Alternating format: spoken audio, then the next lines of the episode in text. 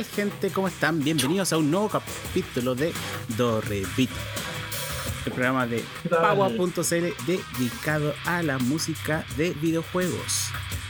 Soy Snow. Exactamente. Y junto a mí se encuentran el resto de los jinetes del apocalipsis. Pensé que me iba a decir el resto de los giles. el resto de los giles. Huevón picado, el resto de los giles, cabrón culiados. Los giles del apocalipsis. los terribles detonados. Sí, Pero ¿por qué tenemos- que pasarla bien. Hay que pasarla ¿Por qué tenemos que partir así? ¿Por qué con, con de- No. O sea, ya, lo admito, ya, sí, me mandé una cagada. Debería haber probado el micrófono antes de conectarme en stream. Mira, Pero ¿por qué tenemos que empezar con esa, Yo- esos ataques mira, directos? yo, yo te iba, yo te iba, yo te iba a, a- yo me iba a morir con lo que te pasó, weón. Te tiraste solo a la piscina Sí, y se ni siquiera iba a tiraste hacer una referencia a la weón, Dije, como no, yo no va a pasar nada. No, no pasó nada. No, Oye, ¿cómo están? Solo sí. la piscina. ¿Cómo están los cabros? Pues cuéntenme cómo, cómo han estado. Yo, yo sé que hay una persona que no está en su casa. Yo sé que hay una persona que no está en su casa. Oh, O está en su casa. Sí. ¿O está en su casa? ¡Oh! Dios mío santo. Se supo. Oye, oh, eh, empezamos con los cagüires. Sí, pues es que esto- este, este programa tiene que ser 80% Kawin, 20% BGM. No, Así, así de. Primer Nada plano. Primer plano, No, esto es como Dore. Primera estrofa. Oye, eh, ¿cómo has estado, pues, Telegram? Cuéntanos, ¿en qué, en, quién- ¿cuáles son tus andanzas? ¿Tenéis BTR por lo que estoy cachando? eh? Sí, estamos, estamos Como todos. En BTR. En BTRadísimo. en BTRadísimo. Eh, sí, estoy con una velocidad de subida asquerosa, así que no sé cómo va a funcionar esto, pero tenemos fe. Eso es lo que tenemos en ¿Sabes? este momento. Lo, lo último Tenemos fe, pero no tenemos bitrate. ¿Sabéis por qué caché que teníais BTR, weón? Porque te pegáis las mismas pegas que se manda el Ariel cuando hacemos los streams, pues, weón. Ah. Son las mismas, weón, son, te juro que son las mismas, weón, estoy paloyo. Como que Sí, no sé. Hunter de BTR debe estar así, pero viejo, así, 102 años, apenas corriendo la weón. Claro. Sí, yo no tengo BTR en este momento porque me pegué el pique ayer de Lima a Santiago de Chile. Así que ahora en este ¡Eh! momento en Santiago de Chile. Welcome to Chile again. bacán. Estoy cagado de to calor. Chile. No sé si decirte bacán o qué pena, weón, arranca El- el- luego. sí, pero el mejor país de Chile, hermano. El mejor país El de mejor país Chile, de vos, Chile. vieja.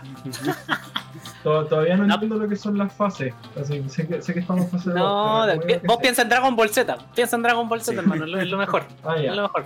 La una es la más chanta. Eso- eso La una es la más chanta. Sí, sí.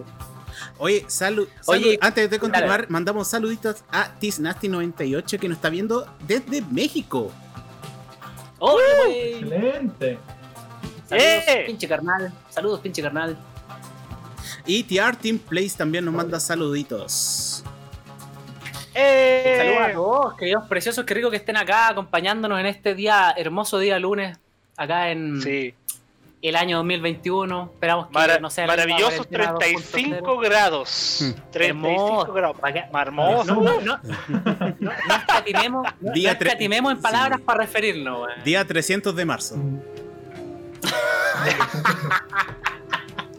Menos, sí. menos, menos 62 de marzo. Claro. Va- 2020, Ey, pero-. Ya, oye, ya, pues no se ha empezado con el 2020. Ya hizo su pega, ya, No, ya se retiró, ya. pues. Es un año nuevo. Tenemos que tener nuevos caminos. Mirá, Dice, adelante. "Be- bendiciones para el teorema. Para el teorema. Está bueno. Pero, está bueno, ey. está bueno. Por favor, Ya. orden, orden Focus, focus, focus, focus, focus. Foco- a los que nos convoca. Espera, an- Oye, an- antes, antes, antes, así, antes de continuar, anda, eh, obviamente ya presentamos a Tenecan y tenemos que presentar al resto del Sí, equipo. Junto a nosotros se encuentra el tecladista mágico Max. Oye, el de los dedos mágicos, me dice. Eh, eh, Magic Fingers. Lo caché que Ahí. puso. Po- Podemos ahí. Lo caché que puse podemos la cara. juntarnos un día, weón, ahí a hacer ahí las comprobaciones. lo tengo cachado que Max puso la caja del teclado allá atrás solamente para aparentar que tiene dos teclados ¿cachai? Y pegarse un farca. ¿cachai? Hermano, soy el hombre orquesta, weón. Soy el hombre orquesta. No me desafíes, no me desafíes. Hermano, ahí esto es. Latinoamérica. Esto es Latinoamérica. Todos somos hombre orquesta. Claro. Todos hacemos ¿sabes qué? todo. Ah, ¿Sabéis qué es lo más terrible de todo? De repente paso así, ya pasan como dos semanas, veo el teclado y digo, esta weá está más ploma, weón. Y le paso el dedo y la weá está así llena de polvo, weón. Bienvenido a Santiago. Bienvenido a la cuarentena, weón. ¿Qué le vamos a hacer, weón? Pero bueno, está bien. Está ahí nuestro compañero Justy Gamer, que lo más probable es que sea nuestro querido Sebastián, alias Berud. Así que un cariñoso abrazo para vos, hermanito Sí, querido precioso. no- no, manda, aguante los K. El otro día vio en diferido el del Final Fantasy VII. Tuvo la wea buena, pero me dieron invitar, sí. Ya. Puta, ves que Ah, estamos partiendo, estamos Sí. partiendo. Da- da- da- tenemos da- que- da tenemos poquito, da poquito. Tenemos que yo me acordé, yo me gente. acordé de ti, bueno. Yo Sí, me acordé de ti y dije, puta, el Bruno hubiese sido un buen invitado. O sea, me acordé de todo el Perú en el programa pasado. sí. Sí. Ah, sí. no Oye, hay y invitar gente. démosle, démosle el último paso a nuestro querido ahí, el hombre misterioso, le vamos a poner hoy día el, el cibernauta misterioso, nuestro querido Metaru, por supuesto. ¿cómo no? ¡Eh! ¡Eh! Ese soy yo. ¡Uh! Encantado de estar aquí, dando la cara ante toda la audiencia de Dorevi. Encantadísimo. No vamos a decir por qué no tengo cámara en este momento. Sí vamos a decir mejor. que eh, eh, eh, le- privilegié mi voz por encima de mi imagen. Eh, Eso, sea es significa que sacrificó un sentido. Es un caballero zodiaco. Sí. Este bueno es un caballero zodiaco, cualquiera. ¿eh? dije no sea por Atena. No sea por Atena. Si Atena me dice, sácate un ojo, yo me saco el. Si Atena me dice, sácate el gusto, me saco. Oye, todo caso, weón. O sea, si te da COVID y tú perdés el sentido del gusto, es como cuando ella perdía los sentidos, weón. Claro, ya, ya con el. ¿cómo, ¿Cómo era el octavo sentido? No me acuerdo ya. güey. No, el sexto sentido. Séptimo Después, sentido. después de ahí. Ah, ya, no, te, no, te, no te pongas en brillo, ocho sentidos donde El séptimo No, sentido. sentido. Pongámonos serios, po. hablemos con comiendo, pan, estáis comiendo pan enfrente de los pobres, porque nosotros tenemos con Sí. cueva 5, dos cagones, y hay como dos que no usamos. ¿eh? A mí solo me queda el sentido común. A mí solo me queda el sentido común. Esa weá es un superpoder. Bueno, Actualmente esa sí. weá es un superpoder. Sí, es un superpoder, weón, así que el que necesitáis, está bien. Todo bien. Pero, Súper. Don Pato, Don Pato, por favor, cuéntenos, ¿cuáles son los temas para el día de hoy? Bueno, hoy, tal, tal como 31 escuchan. minutos, es el tema de hoy. Eh, hoy Ya, ya, dale, dale. hablando sobre Super Giant Games, desarrolla- desarrollador o estudio desarrollador de grandes juegos, a pesar de que no han sido muchos, cada uno ha sido bastante importante y trascendental en la industria de los videojuegos y para los fanáticos también. Entre ellos Bastion, Transistor, Pyre y el reciente lanzado Hades. Hades. Aguante Hades, guacho. Sí, pero antes de comenzar con ellos, pasemos Antes a las de partir. noticias de la semana. De la semana. Oh. Sí, El escándalo de la semana. entre e- ellos. Eh, cupé, weón. Claro. Entre ellos, el, tal como lo dijimos la semana pasada, eh, MacFest estuvo eh, anunciando que pronto iban a tener novedades, pero no pensábamos que iba a ser tan pronto. ¿Por qué? Tan pronto. Uh, Sí, tan pronto. Porque eh, durante estos últimos días anunciaron que la junta directiva de MacFest renunciaba tras las acusaciones de abuso. Oh. Este anuncio fue realizado el día sábado a través de Sábado. Twitter, Sí. sí, en donde eh, dejaron claro de que todas las directivas, los seis miembros de la directiva, renunciaban, tomando efecto inmediatamente, y se sumaban tres nuevos miembros de la directiva. Y con- eh, esto tiene la intención de que se esclarezca todas las situaciones que están pasando con MagFest. Que para la gente que no recuerda, eh, esto se debe a que empezaron en noviembre a eh, anunciarse eh, acusaciones en su contra debido Mm. al abuso de poder que estaba realizando la Junta con ellos. Eh, y justamente se creó un sitio eh, llamado Amigos de MacFest, en donde dejaban claro todo lo que estaba ocurriendo y indicaban que todos estos problemas estaban relacionados con el director ejecutivo Paul Birtel, eh, quien actualmente fue llamado a renunciar y que justamente eh, en donde se concentran todas las situaciones que estuvieron pasando durante el último tiempo con MacFest. Así que este es un llamado entre ellos para empezar a limpiar asperezas y ojalá que eh, puedan volver a renacer porque estas acusaciones fueron bastante severas. Sí, el drama es que si te acusan de una cuestión tan brígida, lo que va a cagar no van a ser los nombres de los buenos que lo hicieron, sino el, Mac, el, el MacFest en sí, pues, weón, ¿cachai? Ese es el problema. La marca. O sea, la marca te queda, te queda mea, mea funadies. Y Ese es el real problema, weón. ¿Cómo, ¿Cómo salváis MacFest después de la cagada que se mandaron estos weones? Claro. Claro, igual hay que hacer ahí una aclaración de que si bien eh, renunció la directiva, eh, tengo entendido que el CEO o el, o el mismísimo Funao, que era como él la fuente de todas las funas, digamos, de abuso de poder, creo El que él no renunció. Creo que él, él Sí, él no todavía se, va- se mantiene y por eso están haciendo el llamado a que renuncie, a que tenga el mismo gesto. Claro, entonces igual mucha gente decía que, oye, qué bueno que se esté planteando cambiar otras cosas y que se esté viendo cómo mejorar la situación, pero eh, hay una persona que todavía no renuncia y que debería renunciar. Eso- Que es la persona que debería renunciar. Exactamente. Bueno, pero igual a la larga la espera acá, eh, la espera es que derechamente esto sirva para una reestructuración. Al final eso es lo que le importaba a la gente.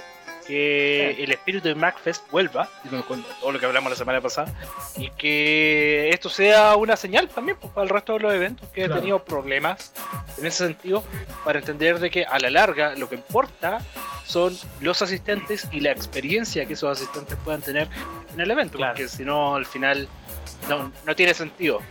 Igual, como se ha visto muchas veces, Backfest es un.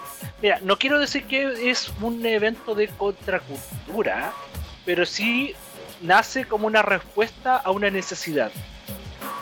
Sería muy curioso, sería muy curioso que eventualmente alguien tuviera que crear algo en respuesta a Backfest. Ante la pérdida del la rumbo. puerta, claro, abrió Sí. la puerta que se, se dieron otros eventos similares. Y bueno, Sí. hasta el momento han habido hartos virtuales y ah, pocos físicos, de, dado bueno, la contingencia, pero se ve que igual se están abriendo otras oportunidades, lo que es súper bueno. Súper, Sí, dentro de todo, dicen que en la variedad está el gusto también, así que igual si existe MacFest sería bueno que existiera otra otra cuestión. po, para- porque en el fondo una guay de monopolio también, porque Sí. solamente uno tiene que tener el, si pueden darte diferentes organizaciones y administraciones te pueden dar experiencias muy distintas una de otra también. po. Sí. Claro. Oye, eh, justamente, eh, aparte, porque tenemos que continuar con la otra noticia. Porque partimos Eh, tarde. Sí. Eh, es que eh, te escuchas poquito claro, Tenecan, me anuncian por acá, Justin Gamer. Y Virtox Oh, Papu eh, bueno. nos está siguiendo. Muchas gracias. Mira qué bonito. Bueno, Yo- Pedimos perdón de antemano sí. por cualquier mal lo que rato. pasa es que lo que pasa es que el, el- el Metarus eh, se adueñó del audio y el Tenecan se adueñó del video. Son una misma persona. Me Son la misma persona. Quiero que sepan eso. Que Son son, la misma persona. son compromisos que uno que son los compromisos que uno tiene que hacer para que esto se mantenga arriba. Y ahora como Yo el, el, dije- el Tenecan, el Tenecan está en Chile, ¿eh? este weón perdió, perdió un sentido, literalmente, po, en la vista. Y el Tenecan perdió la habla. ¿cachai? Eso es lo que está pasando. claro. ¡Ah! Oye, pero aprendí historia, ¿Qué aprendí historia con, Bara- con Baradit, weón. ¿Para qué cachai? Historia secreta del BGM en Chile. Pr- pronto haremos un libro al respecto. Ok, pronto lo estoy escribiendo. Sí, ahí, ahí, teclando, ya. Oye, pasemos a la segunda noticia. eh, esta Vámonos. lo trae Tenecan y en donde justamente tiene Sí. que ver con un, un sello discográfico que apoya bastante a. Apoya, dejémoslo así nomás. Dejémoslo ahí nomás. Apoyaba. Ah, acá- No, ahora apoyaba. a eh, los Se compositores se eh, supo que- independientes. Sí, claro, porque eh, esto tiene que ver con materia colective y con los pagos de, la- de los artistas. Ahí, Correcto. Tenecam. ¿puedes extenderte? Sucio dinero. Sí, para, para profundizar un poco, Materia Colectiva es un sello que nace en 2015 a raíz de varios proyectos de, de comunidad, digamos, PGM.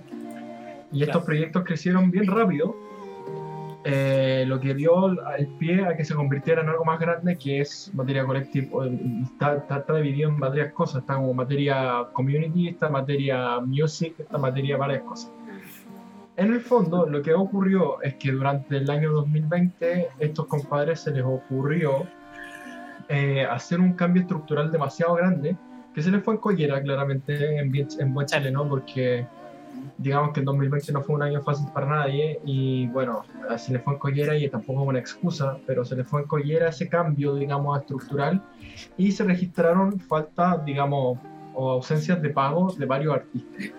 Eh, esto nació en Twitter a raíz de que varios artistas que estaban relacionados con el videojuego Celeste eh, y que habían hecho un disco de remixes de Celeste que se llama Celeste B-Sides, creo. Sí, ahí B-Sides, B-Sides, me B-Sides, corrigen no, está si me equivoco. Eh, entonces, claro, la compositora del juego había hecho este disco de remixes con varios otros compositores y se empezó a dar eh, en Twitter esta, digamos, este, es- esta funa, por decirlo de alguna forma, porque Materia no estaba pagando hace rato. Eh, yo soy parte de Materia Collective y varios somos también, eh, digamos, lo- somos parte de la comunidad, digamos, no tenemos tanto que ver con la parte administrativa, pero hemos hecho, digamos, canciones para discos colaborativos dentro del sello. Y eh, mucha gente que también había participado en esto, que son proyectos que igual tienen retribución, digamos, también empezamos a salir a decir, digamos, que no nos pagaban de hace rato tampoco. Y yo personalmente sentía hace rato eh, que de repente quizás había habido algún tipo de bifurcación entre los tipos de materia, porque como decía, esta materia community, esta materia music, y yo decía, de repente la gente que está en la parte, digamos, más grande de materia y que lleva como la parte económica más gruesa, que son los videojuegos como Celeste, la Undertale, que también está bajo el sello, eh, y otros varios juegos, también bien Toto, eh, a lo mejor a ellos tienen un trato especial y a ellos sí les han pagado. Pero Claro. se dio en Twitter que varios nos dimos cuenta que no, que efectivamente esto era algo que era transversal a toda la gente que trabaja con materia. Mm. Y eh, bueno, la, la FUNA empezó a crecer y a crecer y salió harta gente a decir que bueno, confiábamos en, la, en el management del- de, materia, pero que era el colmo, que sobre todo en Sí. el 2020, cuando todos los artistas Sí, lo que- estábamos, estábamos más necesitados, se les ocurrió no pagarnos, Lo que, yo ve- lo que yo veo que es un poco preocupante, porque claro, uno puede decir como ya tenéis problemas con los pagos, ya, puta, dos meses y a mí me consi- se yo, yo lo considero quizás un poquito entendible, ya, ok, tenéis dramas, ¿cachai? Pero por lo que yo estoy leyendo, por lo que yo leí en alguna de, la, de los testimonios de las personas que fueron sumándose, digamos, era que no les pagaban como desde julio del, del 26 de julio del 2019, po, weón, ¿cachai? Entonces igual es... Es una Exacto. cuestión incluso un poco ridícula, ya una cuestión de ni siquiera error. Es- yo estoy seguro que si- no, sé, no lo podéis catalogar como error, ¿cachai? Mm. Entonces igual es preocupante, po, es súper preocupante porque la gente, nosotros los músicos igual depositamos confianza en, lo- en este tipo de sellos y penca que le pasa esta cuestión. weón. O sea, yo, yo con los cabros no somos, no somos parte de Materia Collective, por suerte, pero, pero yo me acuerdo, ¿cachai? Que tú, tú tuviste dramas con Materia, weón, y, y- y fue antes de esto, weón, ¿cachai? Fue antes de lo No, que está sí. pasando ahora, weón. Hemos tenido hartos problemas de comunicación, hemos tenido hartos problemas de, de management, de, de gente que empezó en la comunidad, oye, sé que a mí me gustaría sacar mi disco con, con batería, pero resulta que, no sé, por, por X razón dejaron de contestarte los mails y quedaste con el disco en la Claro. mano y no tenías con qué publicarlo. Entonces, claro, ahí se empezaron a dar este tipo de cosas y eh, explotó el otro día, que fue cuando salió, digamos, la mismísima compositora y Claro. los demás arregladores de ese disco, que claramente ha vendido mucho, eh, a decir, oye, sabéis que no nos pagan hace un año, sé yo. Entonces, uno piensa la cantidad de plata que debe dar, por ejemplo, la banda sonora del Undertale y que no les paguen Sí, que son hartas que esta plata no se pague es, es curioso, porque digamos que la banda sonora de Undertale es una de las cuestiones que más reproducciones de, de tener en los últimos años. Ni siquiera en la industria del BGM, es como transversalmente en la industria musical. Casi. Claro. Entonces ya era, ya fue, ya fue una funa importante porque claro, o sea, más encima en el año que se le ocurrió no pagar. ¿Cachai? Claro. Bueno, ojalá, ojalá igual, igual claro, pues, materia dice, que en una dice, claro, que en el fondo que no, no habíamos visto los pagos y la cuestión y que habíamos tenido múltiples problemas, con la- pero un año es mucho, encuentro que es mucho. Sí. Encuentro que hay algo raro ahí. Quizás los, los pagos pasan por Banco Estado, por eso. Ah, que Sí. usted tiene la tarjeta antigua, no, no le podemos pagar. Oye, apareció una visita por ahí, Max. Atrás tuyo. Hola. a suicidar este weón? Weón, estaba en la Que la Gabriela no vea eso, que no vea eso. Ah, que no. Claro. Ahí está. Ups. Este, este, ¿Sabes por qué es negro? ¿Sabes por qué es negro? Porque se asoció con materia colectiva. Ah, Ah, se supo. Oye, pasemos Ouch. a, ouch. pasemos a las recomendaciones antes de entrar Con al amor, tema. Bueno, pero bueno. Sí, recommendations with love. with love, with all the love of the BGM. Yo tengo, yo tengo una recomendación que quiero hacer, muy personal, que es una recomendación que descubrí hoy día, de hecho, por eso para mí está, está tan fresquita y tan increíble, que es el soundtrack del juego Hades, de lo que vamos a hablar, del que vamos a hablar en un ratito más. Está en Spotify, pero creo que también, creo que también hay un eh, mm, uno de estos videos larguitos con todos los con todo el Sí. soundtrack así como pegadito y está en YouTube. Me- Me parece haberlo visto, pero dejé ahí el de, el de Spotify porque yo ocupo harto Spotify y está todo, están como los 30 temas y de hecho lo estoy escuchando ahora, man, y es un viaje pero increíble. Yo, yo, yo, bueno, yo no jugado al juego y creo que estoy, estoy, estoy recorriendo el juego en este minuto, así que más que recomendado el soundtrack de Hades. Del- Hades. Siempre se me olvida Hades. el que. de Darren. de Hades. De- Darren Corp. Da- de- da- Dar- da- Darren Corp se llama. Sí. O de, o Darren Corp, claro. Así que más recomendado el guacho. Ahí, muy, muy, muy recomendado. Dale nomás, Metaru, creo que tú tenías una recomendación con uno. No, yo sí, tengo una. sí, ah, yo también ah, tengo sí, una sí. recomendación. Dale. Ah, pero. No, pero ya, por favor, por favor, Don Pato, usted primero. No, no, no. Es, sí, es que es- es- es- es por el orden de la, de la pauta. Pero si no, continuamos contigo. No vas. Por eso No, no, pero- como que bueno. está bien. Está bien, Don Pato, no se preocupe. Yo recomiendo ahora. Bueno, lo que yo quería recomendar es. lo, que yo lo que yo quería recomendar esta vez, que lo iba a recomendar la semana pasada y se me olvidó que había que ponerlo en la pauta. Entonces, ahora sí lo puse en la pauta. Así que ahora sí lo recomiendo. Dale es nomás. un canal de YouTube que se llama GST. GST. Así, como GST. Sí, Y GST. que en realidad, básicamente, GST, estamos en Latinoamérica. Bueno, Bueno, Hashtag, ¿Cuál es la gracia de este canal? ¿Cuál es la gracia de este canal? Es que este canal es un canal que se dedica a explorar la música de los videojuegos a través del formato del mixtape. Mm. Esto es con eh, eh, utilizando el audio original de todos estos de todos estos juegos. Inicialmente el canal partió con lo que era la Sega Genesis y la, la recorrió extensivamente Sí, Y de hecho estoy todos estos caleta ahí, mixtape Mira, estos mixtapes se manejaban primero de forma temática. Por ejemplo, eh, rock, eh, eh, música dance y otros otros temas, golf, incluso en algún momento. Y eventualmente ahora está cubriendo todo lo que es la Super Nintendo. Y aparte de eso, tienen también features para diversos artistas, como por ejemplo, ahí lo, de hecho está saliendo ahora en el stream creo, que sale Barry Leach. Barry Leach es el compositor de la Del Top Gear. banda sonora de Top Gear. Mira, Está también Tim Follin. eh, hace poco también salió David eh, David Wise. David Wise sí estaba agachando. y eh, Bueno. esos, a la larga son mixes muy buenos porque aparte de todos esos mixes, de, estos features, estos mixes, tiene otros donde se dedica básicamente a pasarlo bien, ya sea como mezclas que combinan un poco la música de cada uno de estos juegos dentro de estas temáticas y eh, les agregan cierto flavor, ¿cachai? Como por ejemplo remixes, por ejemplo, en el, para que se hagan una idea, en el caso del Streets of Rage, te hace una comparativa con los temas que inspiraron esa banda sonora, con la música dance y house que existía en esa época, y en verdad son todos los mixes son muy buenos, muy vacilables y todos son descargables.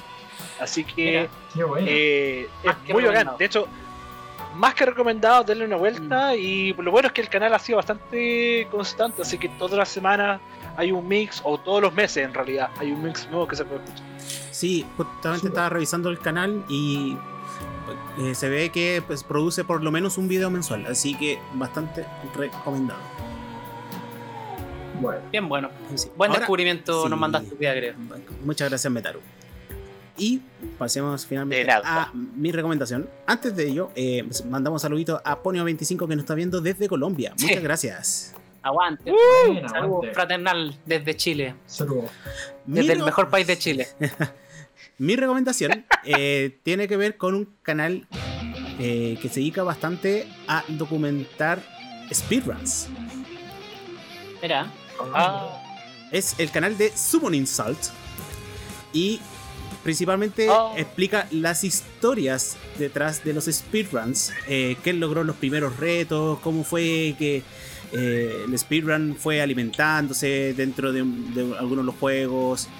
eh, y aparte, quién lleva yo me he topado con los videos de este canal. Sí. Y Estos lo- son como los, videos que te salen en sí, recomendaciones. los canales que te dan recomendaciones. Sí. Lo peor de todo es que uno empieza a ver estos videos y la narrativa es tan genial No paráis. que no paras. Sí. No paráis, sí, es verdad. Eso es verdad. Es como una adicción la weá después. Como, como diría, voy a acostar temprano. así. Sí. Los Insult, videos. 3 de la mañana. Y, y son videos que No, de- no, no, duran no. como 40 minutos, 30, 50 minutos. Sí. Entonces es justamente no te das ni cuenta cuando ya llevas la mitad del video consumido y tú dices, va. Clásico, Es- clásico momento. Hoy día sí me acuesto temprano. Oh no, Sí. ya son las 3 de la mañana. Sí. Exacto. Así que, Ya una basta- pizza. sí, así que ¿Cómo no bastante dormir? recomendado. Sí. Muy recomendado, bastante entretenido y si te interesan los speedruns es un muy buen material. Súper. Gracias, Patito, por su recomendación. Muchas, muchas gracias. Muy bueno. muy bueno. Bueno, Hoy nos ponemos brigio. Sí, nos ponemos Nos ponemos, nos Brígidos. ponemos, nos Pero- ponemos brígidos. Ya. Directo al infierno. sí, nos vamos directamente al infierno porque vamos a, a Al hablar apocalipsis. sobre Super Giant Games. Y Wow. para la- ya a estas alturas es bastante poco común, no digo que es raro, pero sí es poco común de que si alguien te menciona Super Giant Games no los conozca. Es muy posible de que si no lo han escuchado, por lo menos se saben algún título de ellos. Entre ellos Sí. el último que ha sido mencionado. Ya que con cuatro títulos a su haber, lleva eh, 10 años la compañía. Eh, todos los títulos superan el 80% en Metacritic, tanto en crítica como por los Sí. mismos usuarios. Sí.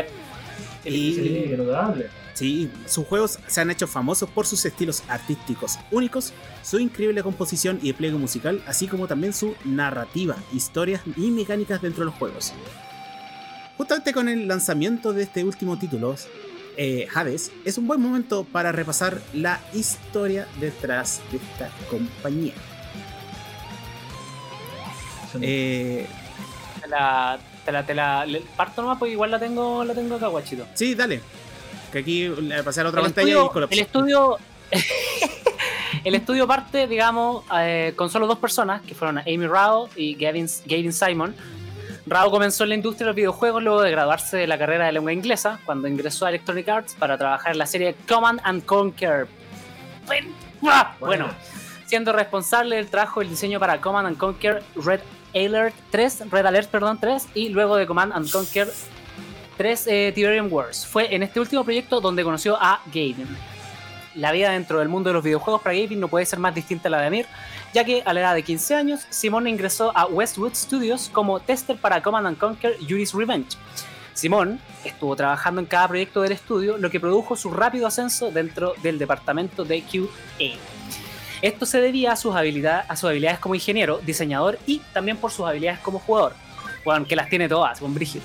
En Sí. su momento fue el campeón en 1 vs 1 de Command and Conquer Generations y Command and Conquer 3.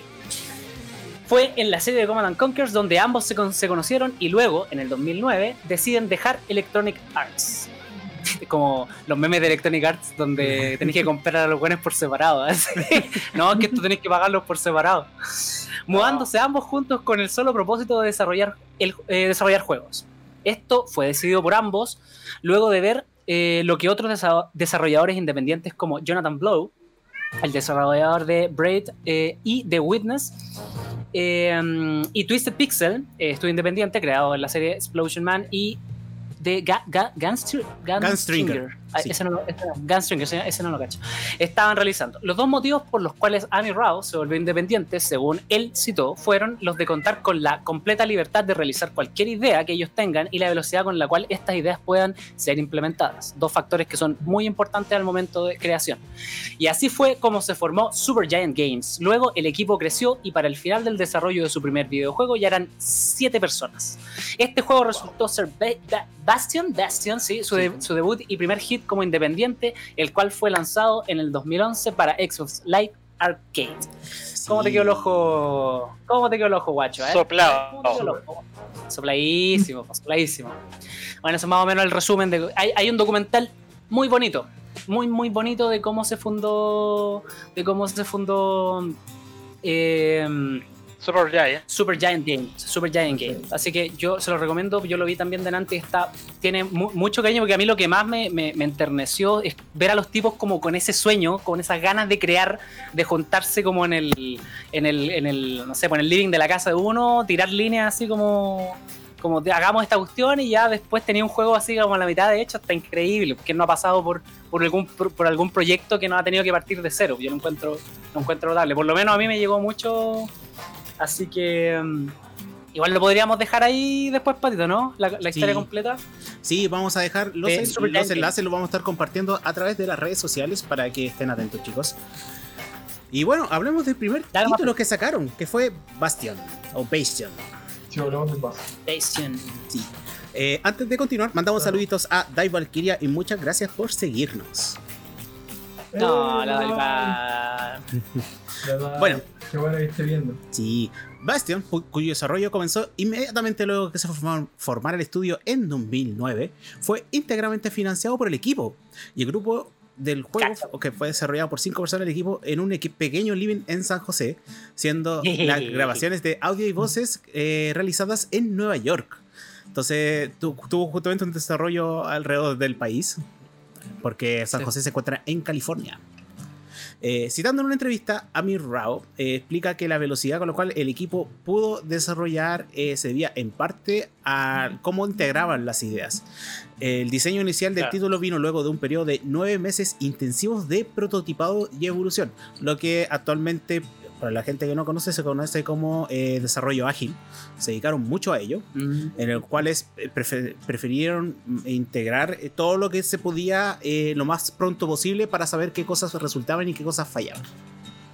Oye, Patito, ¿tú tenías relación con este mundo como para que nos hagáis un paralelo, si sabéis de- de algún otro proceso que haya, que haya durado una cantidad de tiempo como para hacer la comparación? Sí, mira, lo que se caracteriza bastante del desarrollo ágil es que en vez de dedicarse mucho tiempo a planificar, porque lo que se conoce eh, actualmente como eh, desarrollo cascada es que te dedicas inicialmente a hacer análisis, a planificar, a diseñar antes de empezar a construir eh, lo que puede ser un juego, un software independiente.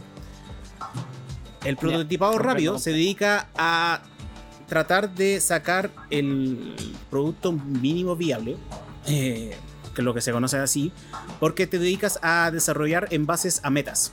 Entonces tú desarrollas, Mm. tratar de decir, ¿cómo hago algo que funcione para poder probarlo y saber si es que eh, queda bien implementado o no?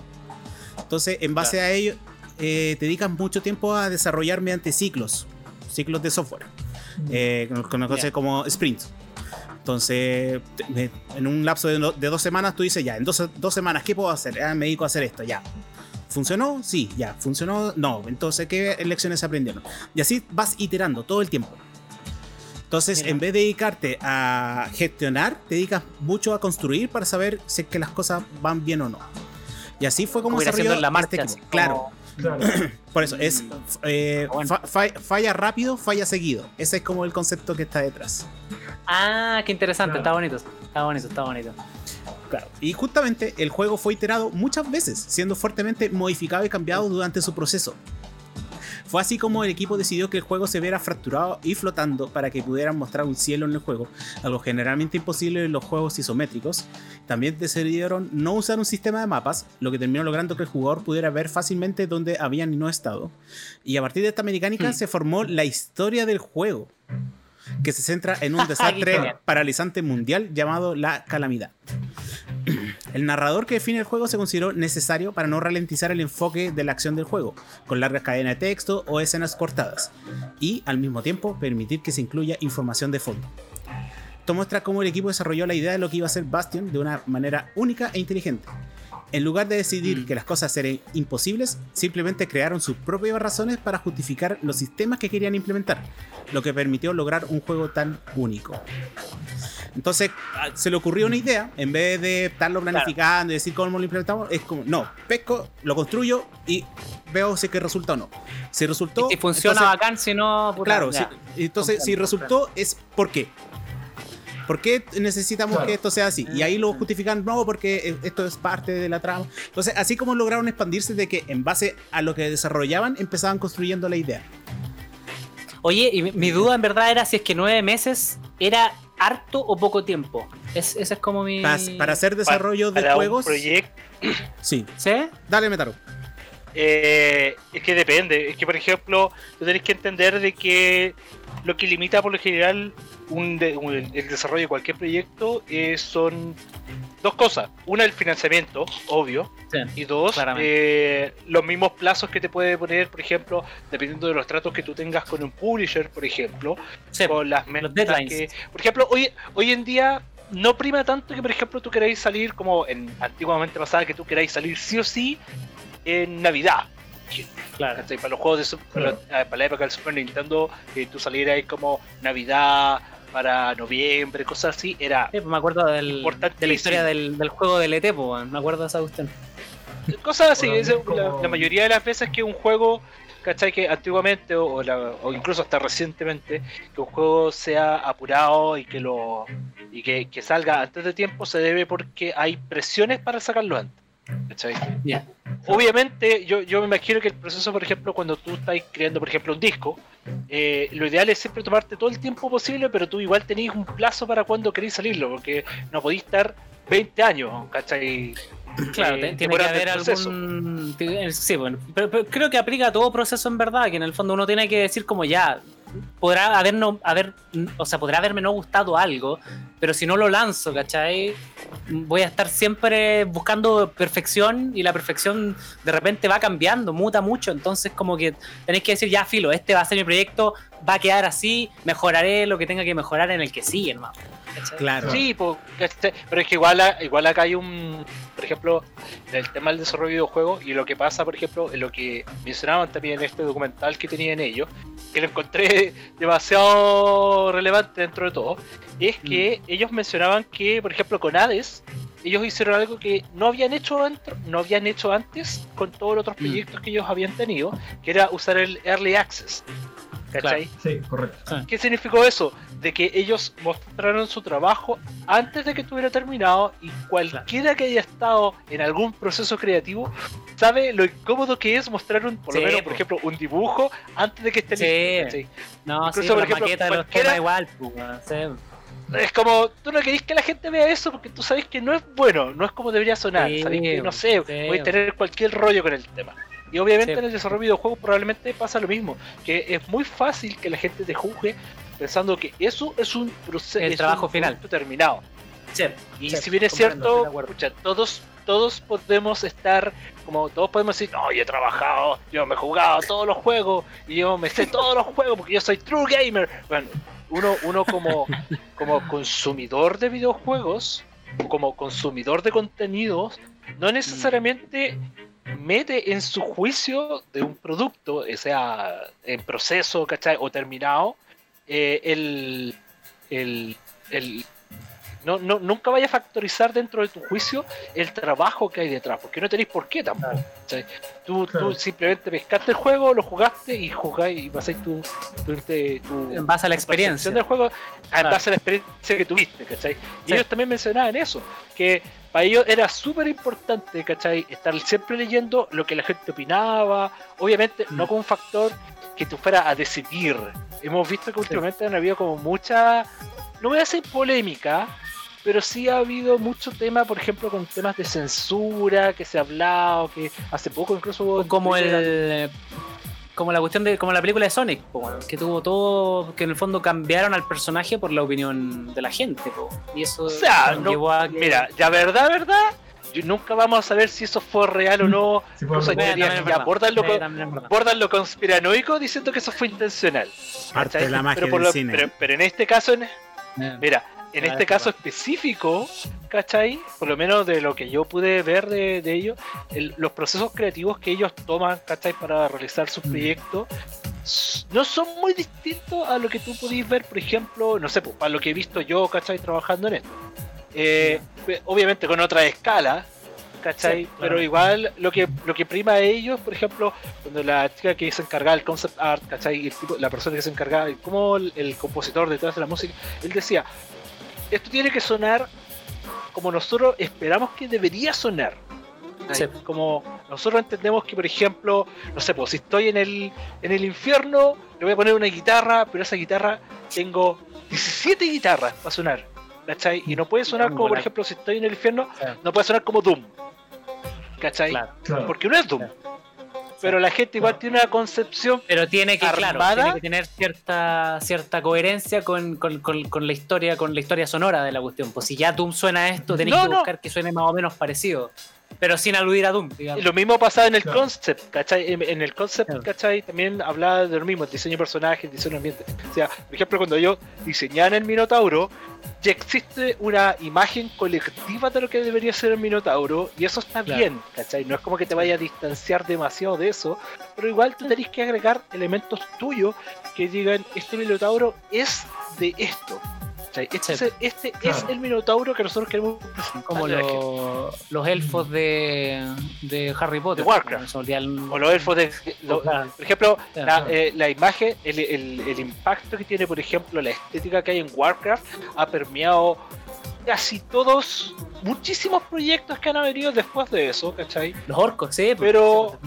¿Cachai? Entre los orcos, los Mm. elfos, ¿cachai? Mm. Toda la fantasía medieval que maneja Warcraft. Claro. Pero obviamente, eh, y tú podés jugar con eso, alrededor de eso, pero nunca necesariamente tenés que tomarlo como una base, ¿cachai? Ni tampoco, Claro. mucho menos sentirte intimidado.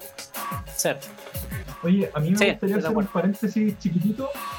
Eh, me parece súper rescatable algo que, que, que estábamos conversando en Bastion que tiene que ver con. Esto fue en 2009. Eh, sí, Y es estos, estos, estos, estos, estos compadres venían de un background, digamos, de EA, que es un monstruo dentro de la industria. Sí. Y los locos venían de un team eh, de, de QA dentro de esa industria, que para la gente que no sabe, eh, el Quality Assurance es básicamente la gente que testea y prueba que eh, el juego funcione bien y qué es lo que se puede Claro. mejorar, y si es que hay bugs, ¿cachai? Y es, una parte fundamental de la industria y me encanta el cambio de mentalidad que tuvieron en el, en el Hades de hacer ese proceso casi con la comunidad de, que ya, de gente que ya le gustan los juegos de Super Giant Games, ¿cachai? Así como. ¿sabéis que tenemos esta idea? Está súper, súper, súper, súper recontra mega beta, pero se los vamos a mostrar y quiero que nos digan qué opinan ustedes, para que nosotros lo podamos ir mejorando en conjunto.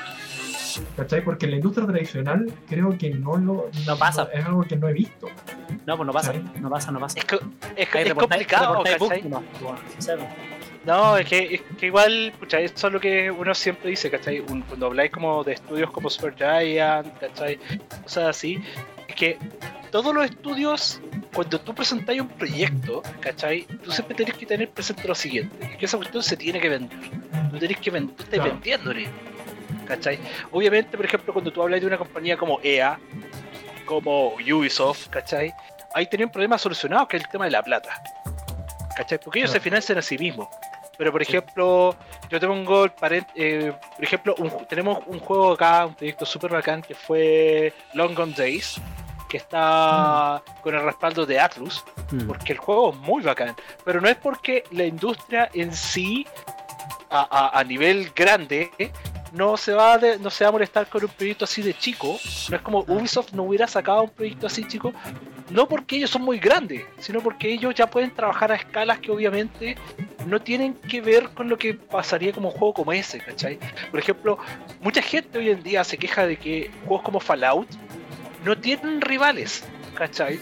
Porque a la escala que trabaja Bethesda para poder sacar como un juego en Fallout, es, es descomunal, es inalcanzable para cualquier estudio de 10, 20 personas.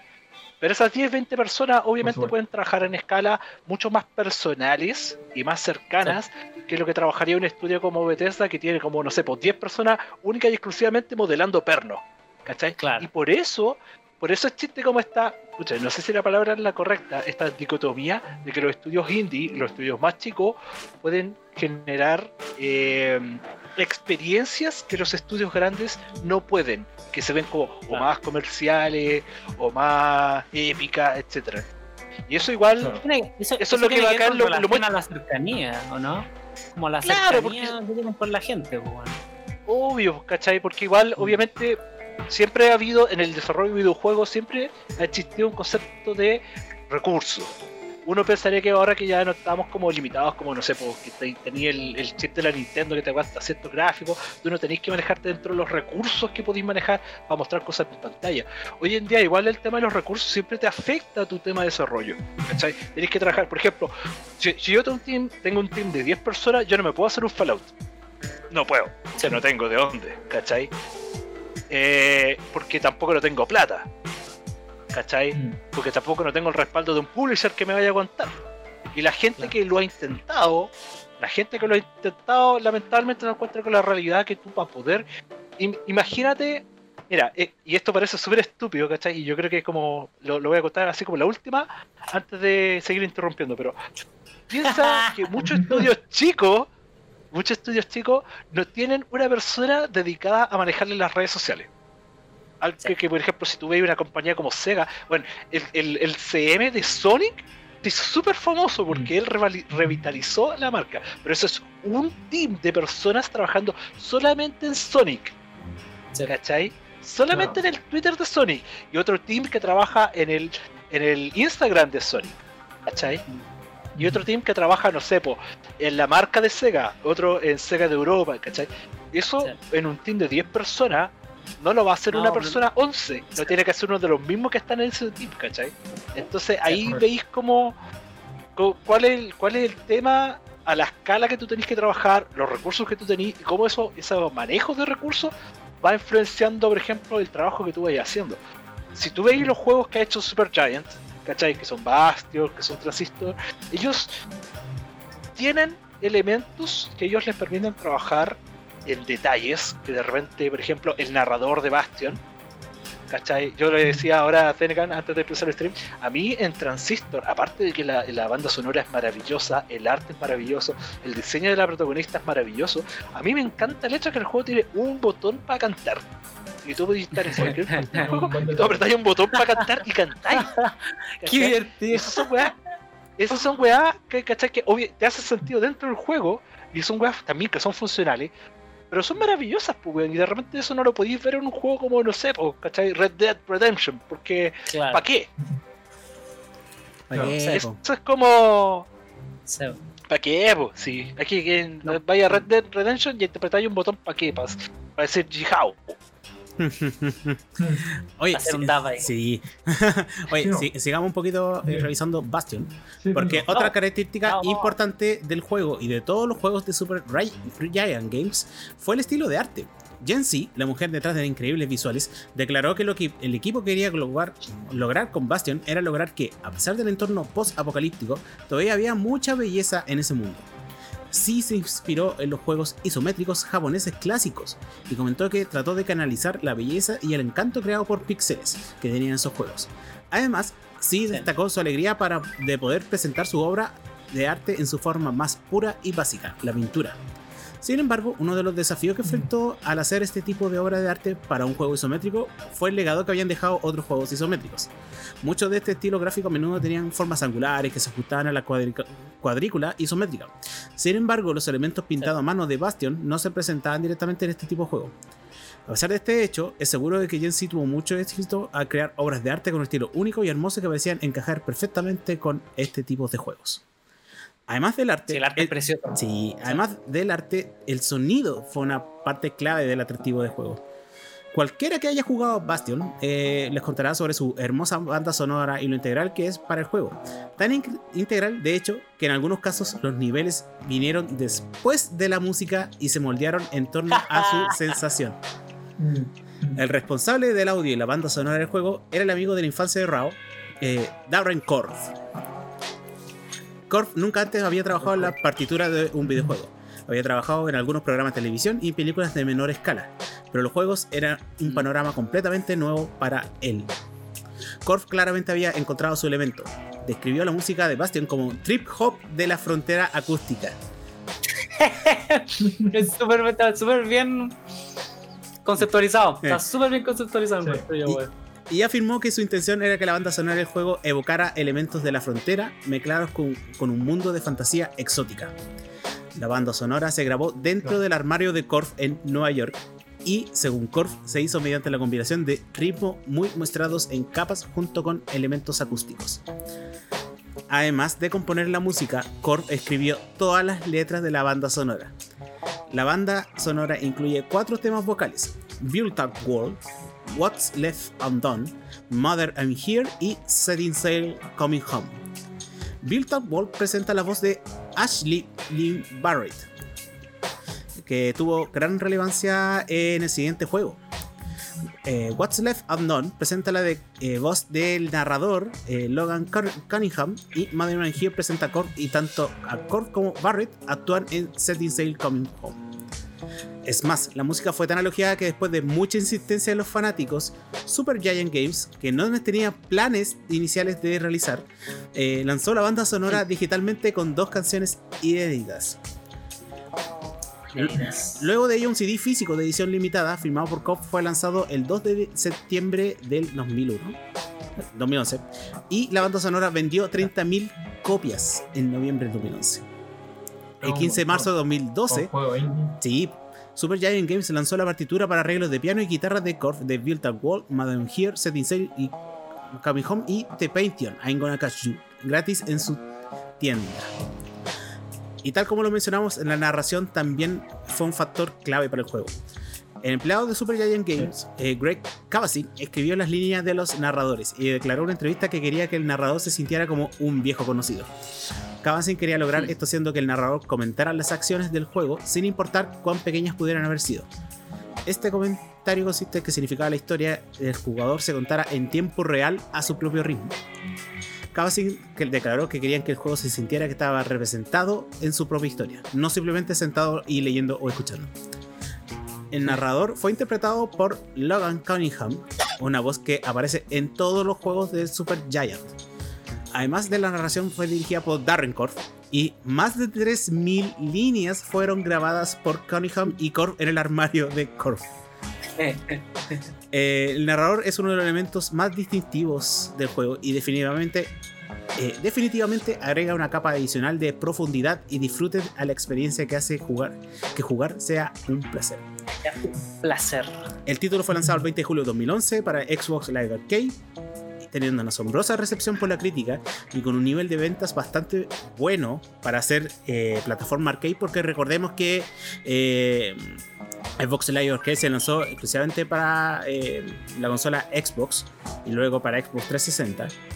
Por lo tanto, era, no eran muchos los usuarios, pero aún así logró más de 200.000 unidades vendidas durante el primer semestre a través de Xbox Live Arcade. Y con más de 500.000 unidades vendidas durante su primer año luego de su posterior lanzamiento en Steam.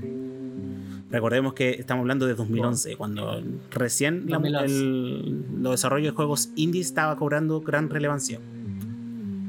Sí, oye, y me, gustaría hacer ahí otro paréntesis que hace, yo creo que hace 12 años, que fue el 2009, Ujú. 2009, 12 años, o sea, Sí, 2021. No era, no, o sea, estaba empezando recién, yo diría, todo el tema de, del home studio. O sea, yo creo que gente tenía home studio, pero tenía home studios cototo y bueno, eh, no, no estaba tan, tan presente esa concepción de que de repente con un computador y con una interfaz podía grabar una banda sonora entera. Entonces me parece súper, súper valorable y rescatable que hayan logrado un, resultado musical y, de, digamos de, de sonido también y narrativo y de voice acting tan notable con los recursos que tenían. Sí, Sí, pues, siguen, siguen siendo equipos súper pequeños de trabajo. pues, yo creo que ahora, en verdad, yo creo que uno no entiende hasta que hasta que te, te- te toca hacer algo parecido, no entendís lo que, de lo que, de lo que estás hablando con respecto a esto. Porque uno, claro, uno puede llenarse la boca diciendo de lo difícil que es, pero hasta que no lo veáis en carne propia es difícil en verdad entender de lo que estamos hablando. Tanto musical como a nivel de, de, de programación, del equipo de, de arte, todo eso hicieron un trabajo yo creo que bien valorable para la fecha y, y yo creo que el resultado está súper bien merecido, weón. Sí, Sí. más Con que razón, con razón la gente, o sea, con razón la gente los quiere tanto. Ese, ese, ese es mi Sí. cierre, digamos. Sí, pero a pesar, a pesar de todo, para ser un estudio chico, ellos nunca han- apelado a ejercer la presión en los desarrollos, sino que todo tiene su tiempo. Mm. Y eso se nota bastante. Inclusive en el documental que se vio, a pesar de que estaban teniendo la presión por lanzarle el Access, nunca se sintió de que tuvieran Claro. con, con las prácticas que han tenido los eh, desarrollos de títulos AAA, que son justamente Sí. la, eh, que estuvieran trabajando a sobre horas o que Claro. derechamente eh, tuvieran presión para poder eh, entregar todo lo antes posible. No, eh, todo tiene su tiempo, si se cumple genial y si no se pasa para la siguiente etapa nomás. Para la siguiente, la Sí, siguiente iteración claro. de, de desarrollo. Hay que entregar la cuestión, Sí. en, Oye, otro- en otras palabras. haciendo, vamos a hacer un pequeño paréntesis solamente para mencionar que eh, agradecemos a Pollo Lon 67, a Bracheman- Brachemania, Dola P12 y. Lulix 21 por seguirnos. Muchas gracias. Sí, gracias, gracias por estar Gracias. aquí con nosotros. Sí, gracias Sí, por hacer una vueltita rico, en el cine. rico. Acaban, acaban de quedar inmortalizados en este capítulo del podcast como personas que nos siguen. Este episodio lo van a escuchar en tres años más y decir, "Ay, importa. Yo estuve ahí, yo ahora. estuve ahí, yo Yo estuve ahí cuando pasó. Bueno, sigamos con el siguiente título, que fue inmediatamente No, desa- no. eh, empezado su desarrollo luego del lanzamiento de Bastion, que fue Transistor. Transistor. ¿Queréis que lo, lo presente yo? Dale? Max. Ya. Luego del éxito de Bastion, la respuesta a lo que vendría después llegó al equipo rela- ¡Oh! Me lo piteé.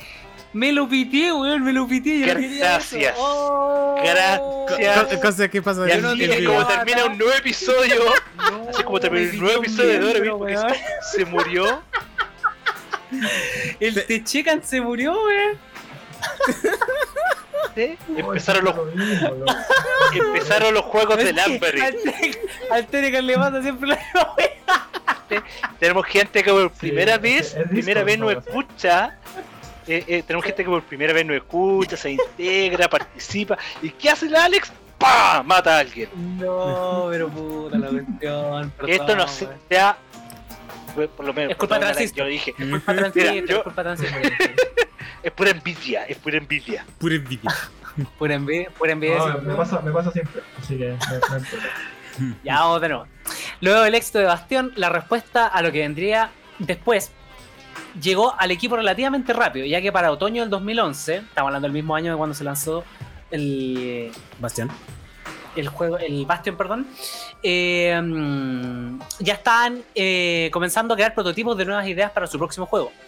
Este juego fue Transistor, ambientado en lo que es Casabin, en lo que Casabin, perdón, perdón, describió como un escenario, paréntesis, vintage futurista, que en un Q&A. El juego una vez más siguió siendo isométrico, como el, como el anterior, digamos, pero esta vez, en lugar de centrarse en la acción, el juego tenía muchos más elementos estratégicos. En las mismas preguntas y respuestas, Casabin afirmó que lo que el equipo quería lograr con este juego no era arreglar nada de lo que hicieron mal con Bastión, ojo con eso, sino hacer un nuevo juego con su propia identidad. Además, ese mismo equipo de 7 quería, 7 personas, quería permanecer unido para el proyecto y eso también se logró y al final del desarrollo ese equipo de 7 había crecido a 12. Que sigue siendo pocas Mm. personas. También querían Sí. seguir siendo independientes y lo hicieron financiando eh, por completo este juego ellos mismos, usando el dinero ganado de Bastión. Esa weá es muy valorable, weón. Es como Cuphead, lo que pasó con Cuphead, la misma cuestión. Así como, weón, yo tengo toda mi fe depositada en esta weá. La weá tiene que salir bien, para eso voy a hipotecar mi casa. Exactamente. Siempre, siempre así, siempre así. Todos los juegos en la canasta. Claro. Es que si, si, si- si vais a hacerlo, lo hacéis bien, pues te creéis la cuestión, pues si no, que estáis No, vendiendo? no. weón? Nadie, nadie si vende vieron- una weá media, pues, weón, ¿cachai? No, no sé si viene o mal, da lo mismo, pero tiene que salir. No, Esa claro, la idea. esta va a salir, salga lo que salga. La dirección de Transistor fue una decisión obvia para el equipo. La jugabilidad, por ejemplo, era mucho más única que Bastion, con las mecánicas de rol centradas en la acción. Esta vez, en lugar de abrirse camino a través de los enemigos, como un hack and slash, género dentro de los videojuegos que enfatiza el combate, como Bayonetta, God of War, Devil May Cry, entre otros, obviamente. El jugador hace una pausa y establece una cadena de habilidades antes de ejecutarlas todas rápidamente en orden. Esto agrega capas adicionales de planificación y movimiento estratégico al juego, lo que permite una experiencia completamente nueva a lo que Supergiant había creado antes en Bastion. Había visto en el, en el documental, creo, que ese modo de pelea lo, lo implementaron estos tipos. No, no sé si entendí bien o, o- Sí, o- sí. o era lo correcto. Sí, no, Eh, este- ese modo lo inventaron estos, ¿cierto? sí. Mm, eh, según Casabin, este tema, este sistema, perdón, sin embargo, tomó un buen par de años de ite- iteración y desarrollo para llegar, para llegar a, obviamente. El equipo tenía como objetivo crear un sistema que ayudara a los jugadores a dictar el flujo de la batalla y al mismo tiempo capturar algo del drama y el suspenso, que estaba presente en los juegos de rol tácticos y basados en turnos del pasado. Varias innovaciones del título provino del entorno del juego. El jugador es transportado desde el mundo post-apocalíptico de Bastión a una metrópolis futurista mucho más elegante y sexy. Obviamente, esto creó un tono completamente nuevo para el juego, configurándose como una aventura de ciencia ficción muy diferente a la historia del título anterior. Casabin declaró que el equipo esencialmente quería llevar a los jugadores a un juego en el que se pudieran experimentar la grandeza del escenario. Si bien se puede ver elementos de arte de Bastión dentro del Transistor, el estilo de juego nuevo de Supergiant difiere mucho. Siguiendo con la obra del arte pintada a mano, la dirección de Z aparentemente había pasado de los juegos japoneses del paso a los del futuro. Si quieren rellenar, me dicen nomás, cabrón. El juego también Sí, logró dale utilizar dale una... dale nomás. Dale. Le doy, le doy, le doy. El juego también logró utilizar una de sus características antiguas de una manera interesante. El arma utilizada por el protagonista del juego le da nombre al título, el transistor. Narra una vez más las acciones del jugador a medida que ocurren. La voz del narrador, de Bastión, Logan Cunningham, como habíamos dicho, vuelve a ocupar el papel. Una característica presente en el primer juego de Supergiant, Bastión, obviamente no es nueva, pero esta vez la usan para innovar de una manera diferente. El uso de un arma como personaje que se comunica con el jugador y es fundamental para la trama del juego se realiza de manera bastante única dentro de Transistor. El arma en sí encierra un gran misterio y es clave para muchos de los motivos del personaje. El hecho de que las armas sean importantes no es nada nuevo en la trama de cualquier historia. Obviamente, tenemos está lleno de, de armas importantes, pero usar el transistor como lo hace Supergiant dentro de este juego, como más que un objeto, es un personaje. Que, que entretenía, como cuando Sí. la Master Sword te habla, así como, sigue hablando, por favor. Sí. A- a- a- El audio acá tú cachai que ya se. Claro. que acá, Claro. acá tú vas cachando que el enfoque de Supergiant se, se va marcando una, una constante que va a ser parte como de la identidad del, del estudio, donde ellos incorporan la narrativa, le dan un enfoque a la narrativa de los juegos, Sí. pero no una narrativa. Primero en Bastion, obviamente, el narrador es un elemento importante de la historia.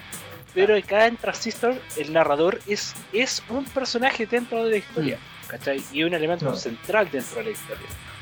Porque tienes la protagonista, que obviamente es la que va participando, pero la historia, la narración se da desde el punto donde el narrador y la protagonista son una pareja. Hay una interacción entre ellos y eso es lo que va narrando la Claro. historia. Si te fijáis, uno de los elementos que se ha celebrado mucho con el hecho de con Hades es que muchos roguelites, ¿cachai? O sí, roguelites, muchos roguelites como que te dicen, hay una historia, sí. Sí, bacán, sí, viola, sí, tenemos una. Y ahí está, ¿cachai? En cambio, en Hades eh, lo que se celebra mucho es que esta narrativa es eh, se adapta a lo que va pasando en el juego. ¿cachai? Sí. ¿Qué es lo que va pasando? Que, que a la larga es lo que lo pone aparte de los otros roguelike. ¿cachai? Y que miren, de nuevo, repitiendo lo mismo, ¿cachai? Es lo que va entregando la identidad de, de los juegos de Supergiant. Sí, no, y aparte Oye, que antes- lo- A- a- a- Dime. antes, antes de cualquier cosa, mandémosle un saludo a Gangcrack360 que nos dejó un saludo. a- Hola, Pagua. Sí, buena, buena, gracias. Quedito, ¿de dónde, de dónde nos, de dónde nos escribes? sí. Cuéntanos ahí. te Y vamos a estar Uch. Ale también, sí, gracias por seguirnos. Ah, muchas gracias, por seguirnos. gracias, gracias. Ahora sí, Tenecan, cuenta. Que yo quería mencionar que yo lo que siento que es muy único del transistor es cómo están conectados todos los factores del juego, tanto la mecánica del juego, eh, la mecánica, digamos, de gameplay y todo, con la narrativa y con la música también, porque en- Ujú. en, en este juego la música es mucho más, está mucho más presente eh, como parte de la historia, digamos, desde el punto de vista de que la- el personaje principal es una cantante. ¿Cachai? Claro. Entonces ahí hay un- un- una conexión, digamos, súper importante entre, entre todos los factores artísticos y de gameplay del juego, que yo creo que se fue otro nivel mucho más arriba de lo que había esperado con Bastion. Y eso yo lo encuentro notable también. Mira, está, está interesante, está interesante. Bueno, el audio también tomó un giro diferente dentro de Transistor. Kazamin notó esta vez más en las preguntas y respuestas que después de Bastion, Darren Korb había encontrado exitoso trabajar con su amiga y vocalista Ashley Barrett. Esto significó que Korb quería experimentar con su nuevo juego y hacer algo con un mayor enfoque en canciones y música, lo cual fue considerado durante la creación de la narrativa del juego y significó que en el audio del proyecto contrastaba bastante con Bastion. El equipo incorporó esto al convertir al protagonista principal del juego, Red, como en Pokémon, en cantante y usar a Barrett como voz. Si bien algunos elementos siguen siendo bastante similares, a saber, la percusión de las pistas, el estilo es muy diferente. En lugar de los diversos ruidos de Trip Hope fronterizo, el audio del juego era mucho más electrónico con pistas mucho más marcadas en el ritmo, como si latieran en cada una de estas. Este estilo va bien con un género de, ci- de ciencia ficción y crea un paquete estilístico de audio y visual que se sienten muy, apro- muy apropiado y completo. En una publicación en el blog de PlayStation, Corp profundiza sobre su creación en la música. Corp describió su género hecho a sí mismo, y este término me encanta, como post-rock electrónico del viejo mundo. Y sí, Ujú. bueno, en efecto, tú escucháis la cuestión, es un post-rock electrónico del Sí. viejo mundo. Yo no sabía cómo, cómo describirlo cuando lo escuché. Hasta que vi esta cuestión y fue como, weón, queda perfecto, queda perfecto, queda perfecto. y enumeró algunos de los instrumentos principales como guitarras eléctricas, arpas, acordeones, mandolinas, piano eléctrico y pads de sintetizador. Korg también decidió utilizar música multicanal por primera vez. Esto permitió al equipo encender y apagar partes del audio a voluntad y le permitió experimentar usando solo ciertas partes de las pistas en diferentes momentos. Esto, una vez más, creó una sensación completamente diferente para Transistor sobre Bastión y le dio más espacio para probar cosas nuevas. La banda sonora vendió 48.000 copias en los primeros 10 días de su lanzamiento. 10 Sí. días con 48.000 copias, hermano, ACTS. Transistor fue lanzado el 20 de mayo del 2014, un poco menos de 3 años después de Bastion. Fue lanzado en una nueva generación de consolas, la PlayStation 4, y luego Transistor llegó a la PC un día después. Esta vez el equipo publicó el juego dejando atrás a Warner Brothers y una vez más el título fue bien recibido tanto eh, comercial como críticamente. A finales del 2014 el juego había vendido alrededor de 600.000 copias, tanto en PC como en PlayStation 4, lo que significa que en realidad se había vendido más rápido que Bastion en ese momento de su vida. Críticamente, alcanzó las alturas que Bastión hizo, eh, para alcanzar el 83 de Metacritic. Mira, el, otro había, Bastión había dado 80, ¿o no? Había sido 80. Sí, O más más de o menos. 80, Va, no, dependiendo de las ediciones, pero claro, había sido como un 82, Ya. ahora hizo un 83, sí, pero la versión de 83, iOS, sí. la que se vio a futuro porque después fue lanzándose en otras plataformas, ha sido la más valorada Ya. con 93. A93. Mira, mira, la revista Wow. oficial de PlayStation del Reino Unido llamó a Transistor una visión creativa única que no debe perderse, mientras que GameSpot declaró que hay un toque de magia, incluso de espiritualidad, en la historia de Transistor. Transistor se agregó a la lista de éxitos de Supergiant y con dos juegos en su haber, el estudio estaba a punto de embarcarse en un título realmente diferente a todo lo anterior. Son unos capos estos cabros, weón. Como digo, Sí. Cuando, cuando tú veías el, el- el documental que, que dejamos ahí, la historia completa de, de Supergiant, ves la pasión en, en- en los comentarios de los tipos. Veis que en verdad están dando toda la cuestión y se ven muy felices haciéndolo. Yo creo que igual el resultado es súper coherente con lo que, con lo que trabajan. Te lo digo así como, como, Es que- como casi como fanático. Es que claro, se nota, se nota mucho el, el- el trabajo en conjunto en todo momento del desarrollo, porque Mm. eso es algo que pasa mucho en el desarrollo de videojuegos, que realmente tenéis las, la- las mentes creativas, digamos, iniciales, que arman un documento de desarrollo y que le dicen, ya tenemos que programar esto, tenemos que programar, tenemos que programar, y dejan el arte y la música pues, para algo posterior. En cambio, cuando se, se nota mucho cuando en un juego está todo hecho, digamos, en paralelo y de forma integral y con feedback entre todas las áreas. Porque, como te decía, algo muy valorable de este juego es que la música es parte de la narrativa.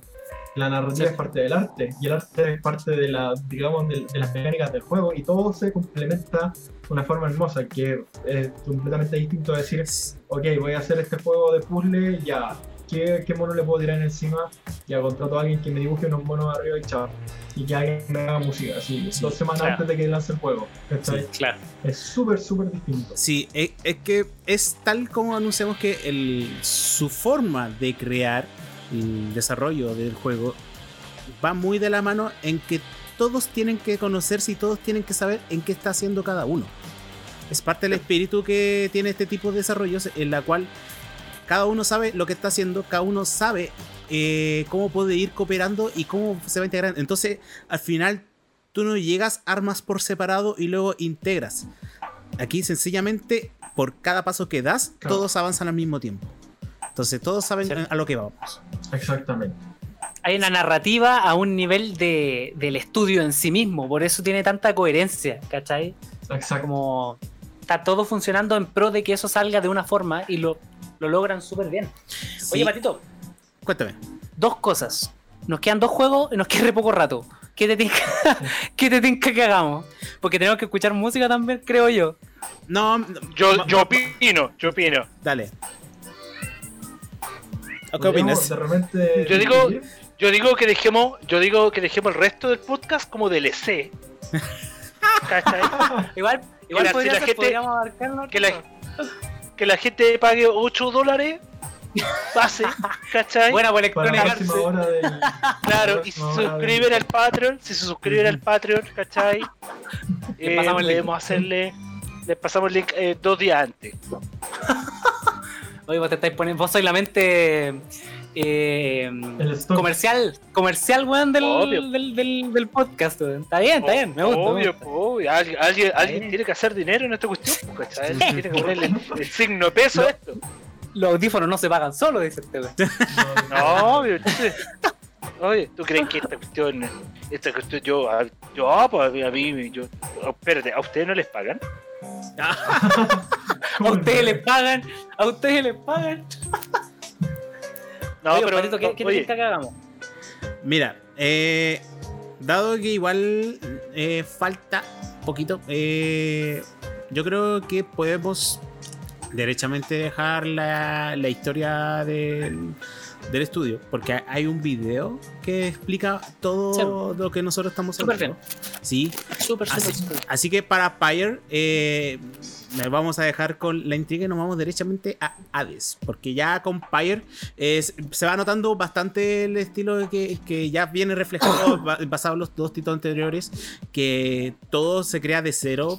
Y aún así se mantiene todo cohesionado eh, en cuanto a, a la forma en que trabajan. En- Y derechamente nos vamos a Hades porque para ellos también fue una revolución en la forma en que ellos crearon, o por lo menos en cómo entregaban finalmente el producto. Que se vendría siendo el juego. Eh, Claro. a- antes de ello, mandamos saluditos a todos los que sean sus. eh, a lo que todos nos que están siguiendo. A Game Smash 1, a Mata Kills, uno, Jimmy Vélez 19, desde 023. Muchas gracias. Y Justy Gamer dice Metaru. Ese fue cuando el metal salió el lado comercial. sí. Vendrá tus. Sí, muchas gracias a todos por darse una vueltita y por eh, seguirnos. Vamos derechamente a Hades entonces. Sí, vamos a entonces. Vamos, póngale, no, póngale, póngale. Sí. Tras el lanzamiento de Pyre, que ahí vamos a dejar como intriga de qué fue lo que pasó. Super Giant Games está interesado en desarrollar un juego que ayudará a abrir su proceso de desarrollo a los jugadores, de modo que terminaran haciendo el mejor juego posible a partir de los comentarios de estos mismos. Reconocieron que esto no solo ayudaría, sí, ayudaría con el enfoque del juego, sino que también con los elementos narrativos, por lo que optaron por utilizar el enfoque de acceso temprano, el early access, en el desarrollo de Hades, una vez que habían establecido las bases del juego. Voy a cambiar aquí el, el OST. Eso, yo, yo te he estado todo el rato escuchando eh, Hades, weón, es para el pico, weón. Voy en el Field and Souls, me faltan 15 temas, no, 13 temas. no, y son largos porque eh, si la gente... Me impresiona, llevo 5 minutos escuchando. Sí. Llevo 5 eh, minutos escuchando. Mira, los, los, discos anteriores, eh, si lo pueden revisar porque están todos en Spotify. Eh, son, todo, sí, son temas que no duran más allá de 4 o 5 minutos. En nada duran 8 o 9. Sí. Son los que se Pero sí, es como lo mismo que pasa. Pasa, pasa que. Es lo mismo que pasa con Cuphead, pues. Dale, dale, Tenecan. Es que hay, hay, un enfoque, hay un enfoque estilístico y de, digamos, de, de, las influencias que eligieron hacer la banda sonora que yo creo que sería bueno que profundizáramos más adelante, porque de verdad que es, me parece que vale la pena recalcarlo. Es como la, la década del, yo diría que tiene que ver con la década del rock que eligieron como influencia. Mm. Que tiene que ver mucho con, eh, con lo hipnótico. Por eso los temas duran tanto. Sí, sí, sí tenía, tenía un punto, tenía un buen punto. Como Super Giant tuvieron un, pequeño equipo de unos 20 empleados. Uf, modesto. Sabía que solo podían emitir el acceso temprano en una plataforma, con la intención de luego migrar a otras plataformas cerca de la finalización del juego. Super Giant había hablado con Epic Games y se enteró de su intención de lanzar su propia store llamado Epic Game Store, y sintió que la plataforma experimental era una combinación adecuada con Aves. La decisión de Supergiant se tornó parte debido al enfoque de Epic en los creadores de contenido, ya que Supergiant había desarrollado Hades en mente para que fuera un juego favorable para los streamers, que se beneficiaría a través de Epic Game Store. Supergiant anticipó que Hades tardaría unos 3 años en completarse, comparable al tiempo de desarrollo de sus títulos anteriores. En términos de la narrativa y el enfoque del juego, el equipo Super Giant había discutido qué tipo de juego querían hacer a continuación, y se decidió por un concepto que sería fácil de aprender y jugar, que podría jugarse en periodos muy cortos y tenía oportunidades para expandirse luego del lanzamiento, llevándolos hacia un juego roguelike que en general había utilizado mejor el enfoque de acceso temprano. El enfoque roguelite también encajaba bien con sus objetivos de diseño de juegos anteriores, donde tenían como objetivo continuar agregando nuevos trucos o herramientas para el jugador que lo que harían reconsiderar cómo han estado jugando juegos hasta ese momento. Bayer había intentado crear una narrativa ramificada y abierta, pero una vez que se lanzó el juego, Supergiant reconoció que la mayoría de los jugadores solo jugarían el juego una vez, y por lo tanto perderían la perspectiva narrativa ramificada. Con Hades, establecido como un roguelike, el equipo sintió que el enfoque narrativo ramificado sería mucho más apropiado, ya que el género requiere que los jugadores jueguen repetidamente a través del juego. Para el escenario, Super Giant consideró volver a visitar los mundos de sus juegos anteriores, pero sintió que en un escenario completamente nuevo sería mejor. El director creativo de Super Giant, Greg Casavin, se le ocurrió la idea de la mitología griega, un tema que había interesado desde su juventud. Originalmente se planeó que el tener el juego ambientado en los laberintos siempre cambiantes de Minos para apoyar las facetas roguelike, pero resultó difícil incorporar los factores narrativos ramificados. Esto lo llevó al concepto mm. general de Zagreus, tratando de escapar de su padre Hades. Casabin comparó a los dioses como una gran familia disfuncional en la que podemos vernos a nosotros mismos. Me encanta. Y al hacer que Zagreus intente repetidamente y no pueda escapar del Hades, proporcionaría tanto el equipo de comedia de payasadas que él sintió capturado por las relaciones de esta familia, así como la experiencia del juego típicamente asociada con Roguelite, donde en un momento el jugador puede sentirse invencible solo para ser rápidamente derrotado y devuelto al inicio del siguiente momento. La narrativa de Dios griego también informó básicamente eh, fácilmente los beneficios que obtiene el jugador a medida que avanza el juego, representado tanto en los diferentes poderes de los dioses y varios elementos de juego como Trials of the Gods, enfatizando la relación voluble que los dioses tenían entre sí. Estos fragmentos de diálogo avanzan con cada ejecución del juego, lo que hace que cada intento de escape sea significativo en comparación a los roguelite tradicionales, que Super Giant sintió que ayudarían a atraer a más jugadores del juego. A diferencia de Bastion y Transistor, que eran juegos más lineales y por lo tanto tenían más control sobre cómo progresaba el jugador, Hades presentaba el desafío de escribir diálogos para las multitudes de rutas que el jugador podía progresar en el juego. Casabin y sus escritores redactan aproximadamente 10 horas de diálogo entre Zagreus y los personajes que no son jugadores, basándose en una gran cantidad de posibles eventos encadenados que solo podrían sucederle al jugador. Por ejemplo, mientras está en una Ah. carrera, el jugador puede encontrarse con Eurydice y al regresar del centro principal, luego de fallar la carrera, encontrarse con el esposo de Eurydice. Orpheus, que debido a esta reunión previa le pide al jugador que entregue un mensaje a Eurydice el próximo evento a la que la próxima vez que se encuentren. Estos eventos de diálogo también se vincularon a mejoras en el centro una vez que el jugador vio a través de la cadena de eventos. Eh, se anunció Hades anunció el 6 de diciembre de 2018 durante The Games Awards y se confirmó como uno de los primeros títulos de tercero que se ofrecería la reciente anunciada Epic Game Store. Según Geoff Keighley, el presentador y organizador del programa de Games Awards, Amir Rao y Greg Casabin de Super Giant se acercaron a él en el DICE Summit en febrero sobre Hades y su intención de lanzarlo como título de acceso anticipado el mismo día a los Games Awards. Hades fue una exclusiva cronometrada de Epic Games Store que luego se lanzó para Steam el 10 de diciembre de 2019. Supergiant lanzó oficialmente el juego sin acceso anticipado el 17 de diciembre de 2020, coincidiendo con el lanzamiento de la plataforma Nintendo Switch. Aunque en Ah. ese momento no se había- planeado el guardado cruzado en la versión de Windows y Switch, Supergiant tuvo que posponerlo hasta un parche que se lanzó en diciembre del año pasado, con el guardado cruzado habilitado a través de la plataforma de cuentas de Epic Games Store. Mira. Son unos cabos, estos cabros. Bueno, Sí, Genial. de todos los juegos que se lanzaron, mira, piensa que de todos, todos los juegos que se lanzaron en la Epic Store exclusivamente, y te hablo de casi, bueno, no voy a decir todo porque no tengo la métrica a mano, pero de todos los que se lanzaron en la Epic Store de forma exclusiva, es probable que Hades sea el único que no ha salido mal evaluado.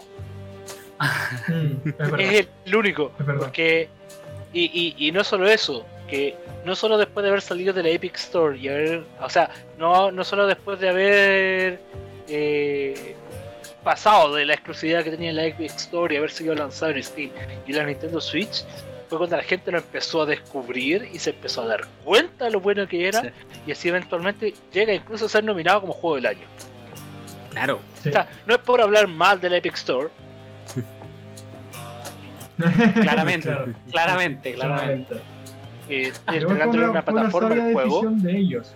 Como de- de- Sí, o sea, de- eso, eso yo creo que habla, o sea, yo creo que eso habla de la calidad del juego, en el sentido de que el prejuicio que existe de por sí con los juegos que están exclusivamente en la Epic Store, eh, no mermó la percepción de calidad que tenía la gente del juego. Y eso eh, eh, es parte del legado y el pedigrí que tiene la que tiene el estudio.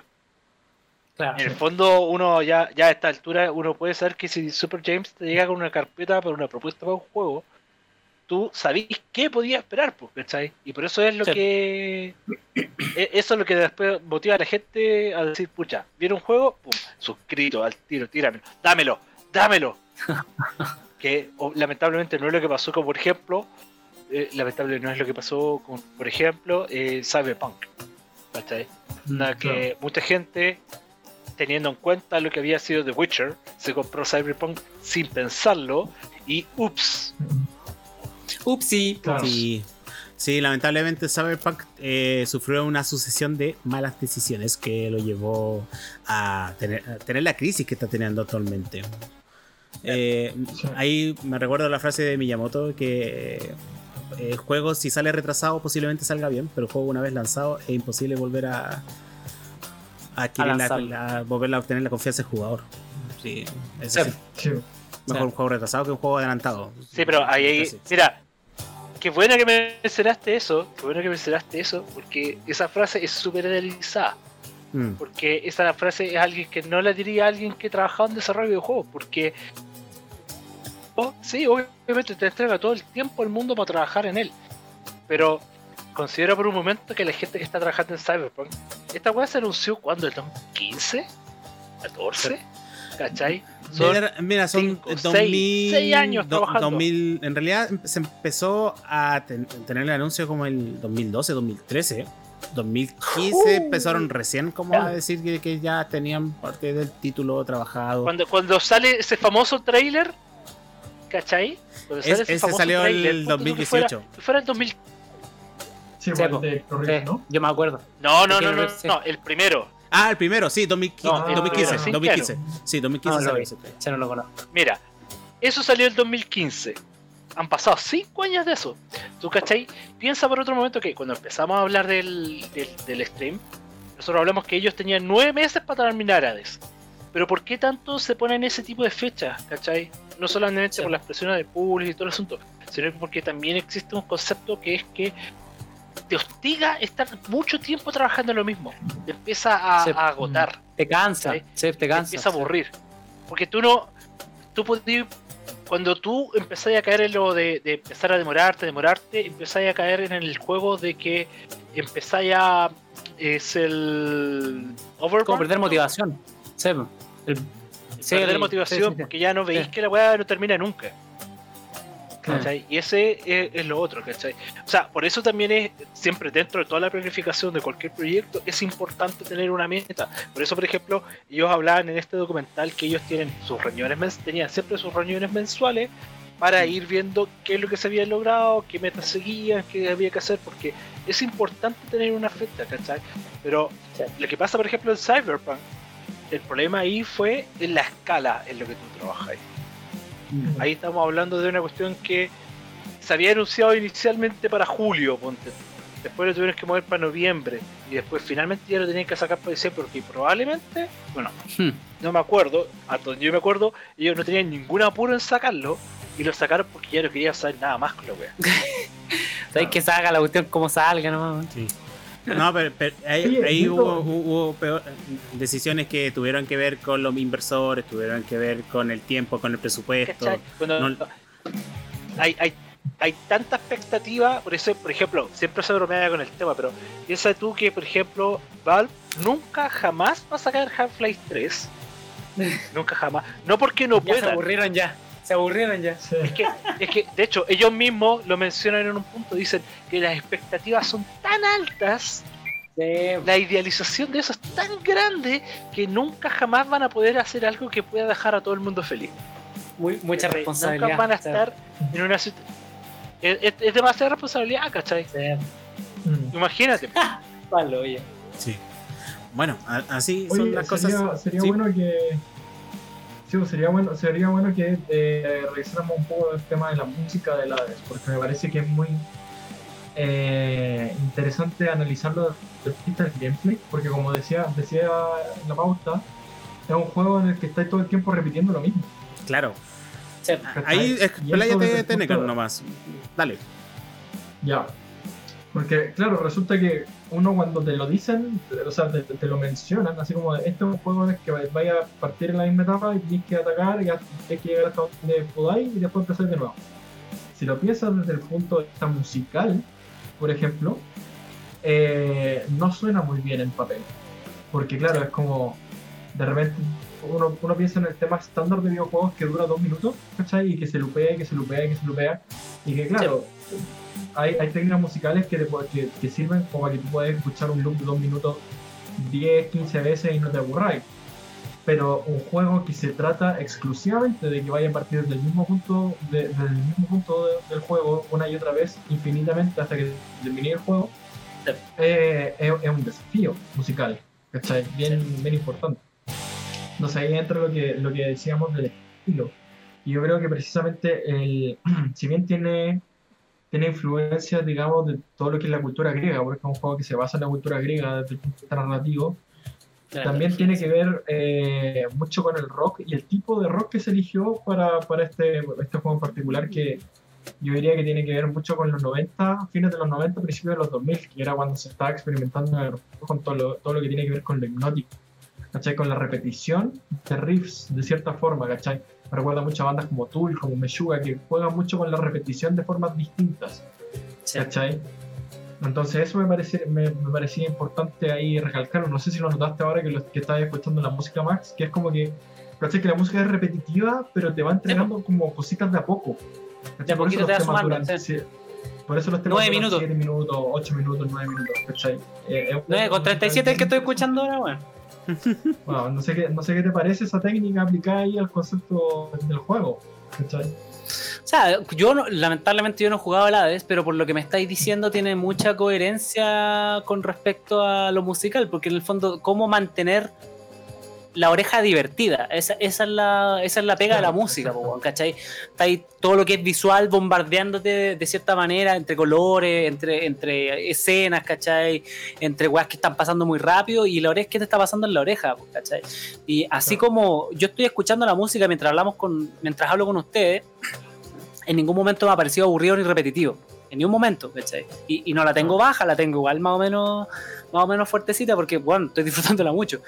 Pero tiene un, un- concepto de, de- de ir repitiendo, como tú decís, como de ir agregándole cosas que funciona más o menos como las pedaleras, así cuando decís loop, ¿cachai? Que tú vas agregando cada cuatro compases una cuestión, que bueno, no tiene por qué ser cuatro compases en este caso, pero como para hacer la, la- la- la relación que me parece bien interesante, sobre todo porque hay instrumentos como el mandolín, y, que un, un- pero un mandolín bien, bien peculiar, que me parece que tiene sus raíces por allá, por, la, por, por Grecia, ¿cachai? Sí. Es una cuestión bien... ¿Sabía que me recuerda al, al, al OST del Age of Mythology? Se parece, Mm. se parece bastante, de hecho, se parece bastante, y tú cachai que el Age of Mythology es, es en gran parte griego, cultura griega, ¿cachai? Sí, Entonces, claro, me remonta a eso y cierto, cierto eh, figuras rítmicas y, y, y- ¿cómo se llama esto? Y mm, métricas que son bien poco, bien poco de este lado del, del, del- de- digamos, del, del, del globo terráqueo, ¿cachai? Que son, deben ser un poquito más para allá y yo creo que justamente por eso me recuerda también a la, al OST del Mythology, así que encuentro que lo que estáis, lo que estáis comentando tiene, tiene harto, harto fundamento, weón. Está bastante bueno, tiene por lo menos la música está súper ad hoc a lo que a lo que está pasando. tiene mucho que ver con el concepto de avance que tiene el juego. Porque tú avanzáis y vais creciendo un poquito y vais creciendo un poquito y después la- las 10 etapas que te demoraste 40 minutos en pasar, te las pasáis en 5 minutos. Porque tenéis que ir avanzando progresivamente y la música refleja mucho eso y me parece muy interesante. Sí, no, Sí. tú tenés razón, vale- valía la pena por lo menos darse un, un tiempito y, y analizarlo, porque aparte que es lo que hacemos, eh, tiene varios, varios factores a analizar, weón, está súper interesante. No, menos mal que lo que hiciste un si, si no se habían fijado en ese factor y han jugado el juego, eh, pongan la atención ahí a la música y cómo va cambiando a medida, porque aparte de lo que decíamos, o sea, cada vez que empezáis de nuevo, digamos, el juego eh, eh, es la raja, porque cada vez que empezáis de nuevo tenéis nuevas interacciones con los mismos personajes que están en el mismo Sí. lugar. O sea, cada vez que empezáis te encontráis con, que tú eres el hijo de Hades, ¿cachai? Sí. Cada vez que empezáis de nuevo te encontráis con Hades ahí que te dice, weón, nunca vais a escapar, no lo sigas intentando, ¿cachai? No sé por qué lo seguís intentando. Ah, claro, como abúrrete, weón, por favor. ¿Cachai? Y cada vez que empezáis de nuevo una nueva run, empezáis a hablar con, de nuevo con los mismos dioses y te dan otros poderes, ¿cachai? Entonces eh, es muy entretenido. Eh, eh, es, raro que sea entretenido un juego tan repetitivo, entre comillas. Tan monótono, Y, eh, claro. Claro, tan monótono. Y la, y la música lo hace muy bien como para reflejar eso mismo. Es como que Sí. hagan que mantengan algo, entre comillas, monótono, pero fresco. el Sí. Sí, Sí, concuerdo. buena, buena. Eh, estuve revisando en Metacritic y el título, tanto en PC como en Switch, tiene puntaje 93. Aves. Oh, escaleta, po, weón. Más que la chucha. Así que sí está sí, reconocido. Y no por nada fue uno de los nominados dentro del juego sin sino Sí. y aparte recibió muchas nominaciones y obviamente se llevó el premio por ser el mejor juego independiente del año. Eh, Bien, bien, bien merecido. pero claro, al final te habla el sello que está detrás del Super Giant Games. Que tal como lo, lo estuvimos explicando, se nota que ya tienen un- una forma de trabajo que es, se puede decir que es su sello actualmente. Mm. De hecho, sí, yo considero lo mismo. sí. Y por No, lo mismo eh, eh, eh, se considera actualmente que los juegos indie son los que están eh, sobrellevando el mundo de los videojuegos. Porque los juegos AAA, con toda la práctica y con todos los compromisos que tienen, Mm. eh, no entregan de la misma forma lo que uno espera Hay muchas. sí. a- con los juegos independientes que siempre tratan de hacer algo distinto. Sí, hay mucha expectativa también en los juegos, en la franquicia. Hay, hay demasiado en juego. Y la- yo creo que de a poco la gente se está dando cuenta que, que hay que darle también el espacio al, al, al microempresario, por así decir. Como que en verdad corresponde ahí darse un poquito una, una vuelta por juegos indie. Así que, moraleja. claro. Eh. Oye, ya, ya, no- ya nos pasamos un poquito, pero Porque- son, son cositas que no, no hemos eh, dedicado y por suerte tenemos el espacio ahora para Perdón. poder extendernos un poquito. Perdón.